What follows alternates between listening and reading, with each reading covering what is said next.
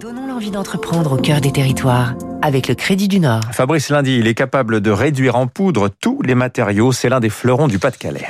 Ce matin, ça broie, ça concasse, ça écrase, ça pulvérise, ça émote. Nous sommes à Béthune, Poitemille Forplex, l'une créée en 1911, l'autre en 33, conçoit toutes sortes d'engins qui réduit tout ou presque en poudre fine, ultra fine, parfois de quelques microns. Rien ne lui résiste. Calcaire, argile, charbon, talc, quartz. Poitemille réalise des ateliers clés en main de broyage qui vont servir aussi bien à fabriquer des ciments, des encres à partir de pigments, des médicaments, des épices, puisque l'entreprise du Pas-de-Calais travaille pour l'agroalimentaire, la chimie ou la pharmacie.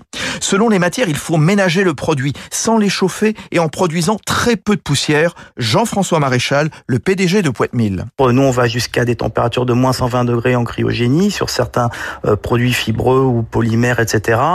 Euh, le but, c'est de ne pas dégrader la propriété chimique du produit, sa saveur quand on parle des épices, par exemple, les odeurs, etc., les couleurs parfois, et tout ça en respectant des spectres granulométriques bien précis. Chaque année, une croissance à deux chiffres. 7000 installations de broyage sont installées dans le monde. Le gros de l'activité se fait en effet à l'international. 85% du chiffre d'affaires à l'export. C'était Territoire d'excellence sur Radio Classique.